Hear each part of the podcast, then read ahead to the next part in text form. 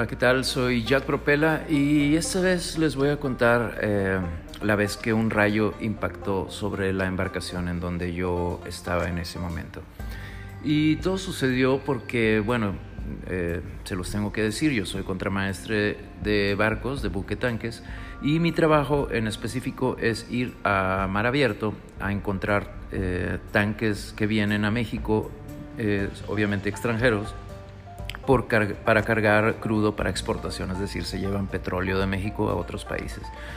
Entonces, hay un sistema de carga en mar abierto en donde el barco, pues tal cual como una gasolinera para los carros, se estaciona, se hace firme, eh, es decir, se ancla al sistema y eh, se queda esperando a que se conecten dos mangueras que están flotando sobre el mar, que obviamente salen del sistema de carga y se conectan al barco tal cual como una gasolinera.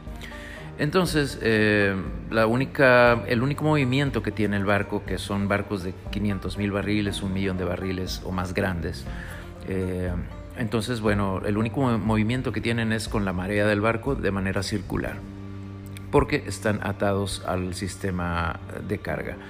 Eh, ya entendido eso, pues eh, hay en el, en el barco un puente de mando que es donde se maneja el barco, que obviamente es todo una ventana panorámica porque se tiene que ver exactamente todo lo que está a tu alrededor, te tienes que dar cuenta de lo que está pasando.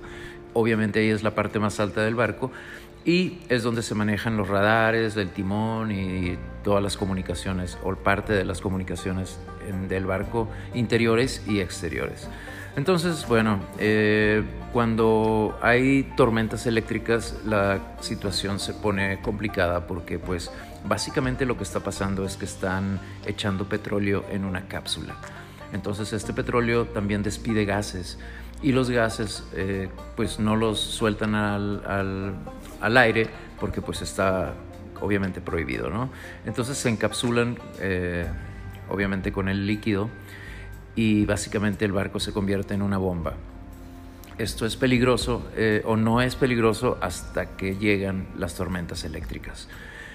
Hay temporadas en el año en donde se presentan las, tormentas eléctricas de manera más frecuente y hay otras veces en que no hay absolutamente nada, pero existen otros fenómenos, ¿no? Eh, la cosa es que estábamos en temporada de, de, rayos y tormentas y turbonadas y todo este rollo.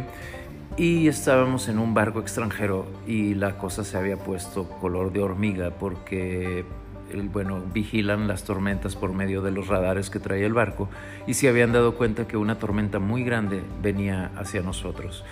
Eh, ya la podíamos ver y, podíamos escuchar los tronidos de los rayos y de los truenos que se acercaban y, la oscuridad que, empieza a promoverse en el cielo eh, porque viene la tormenta. Entonces, eh, conforme se acercaba y la veía en el radar, pues los mandos del barco, es decir, el capitán, eh, los oficiales y todos los mandos eh, medios, inclusive yo que soy contramaestre por alguna situación de emergencia, tenemos que estar en el, en el puente de mando vigilando que todo esté en orden y poniéndonos directamente en contacto todos con todos. Estábamos observando el movimiento de la tormenta, cómo se acercaba a nosotros cuando de pronto mm, eh, el aire cambió y de pronto teníamos ya la tormenta encima de nosotros, lo cual el capitán decidió apagar todo tipo de eh, sistemas de carga para que y evitar cualquier situación de riesgo. Obviamente por los que, lo que les digo de que esto se vuelve como una bomba. ¿no? Eh, todo estaba bien hasta que de pronto, y esto se los voy a contar, eh, eh, todo lo que les diga ahorita, de, ahorita en adelante va a ser el 1% de la real experiencia que tuve con respecto a esto. Eh, voy a tratar de describirlo de la manera en que yo pueda hacer que sientan lo que yo sentí en ese momento, pero aún así no creo poder explicarlo. Sin embargo, bueno, estábamos en el puente de mando cuando de pronto como si alguien entrara a una habitación oscura y, encendiera la luz. De pronto la noche se volvió día, así, por un segundo. Después se apagó. Todos nos volteamos a ver en el puente de mando porque pues fue impresionante, o sea, la vuelta de día y de noche, ¿no? En un segundo. pero después de eso empezó una vibración eh, de menos a más que, que, se, empezaba a estremecer desde ser una pequeña vibración hasta causar un pequeño caos dentro de las oficinas del barco en el puente de mando cuando todo empezaba a vibrar y a moverse junto con el barco. Cuando la vibración alcanzó su punto más alto, en donde sí estaba causando un pequeño caos en el barco, empezó un sonido tremendísimamente fuerte un estruendo, pues ya saben, de, truenos y que lo que ocasionó es que el volumen de sonido y, la sensación de, las ondas que, que, logramos percibir todos los que estábamos ahí, lo único que pudimos hacer fue tirarnos al piso. Eh, de esa manera, pues quizá inconscientemente pensamos que, bueno, o era el final o, algo podíamos evitar tirándonos al piso. Todos nos tiramos al piso, fue algo como irracional. Eh, el eh, ruido fue tremendo, lo puedo comparar como si hubieran agarrado el barco y lo hubieran partido a la mitad. Y aún así no sé cómo describirlo. Es un sonido, fue un sonido extremadamente fuerte y duro y catastrófico. Después de que acabó el sonido, la tormenta empezó a, disminuir.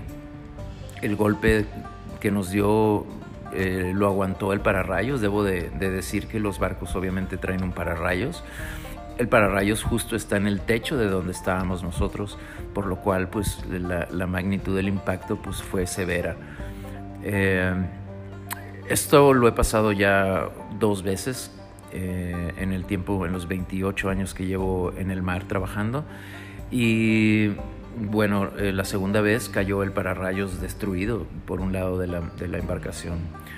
Eh, y bueno, esto es una de las historias que más singulares que yo creo que tengo, pero tengo muchísimas que también les voy a contar en este podcast, en estos podcasts. Espero que les sean interesante para que me sigan escuchando. Y bueno, esto sí fue el poder de la naturaleza sentido al millón por ciento. Iba a decir mil, pero sinceramente no logro describir la, intensidad que tuvo esta sensación y esta experiencia. Realmente eh, fue algo impresionante y se los quería compartir, aparte de muchas otras historias.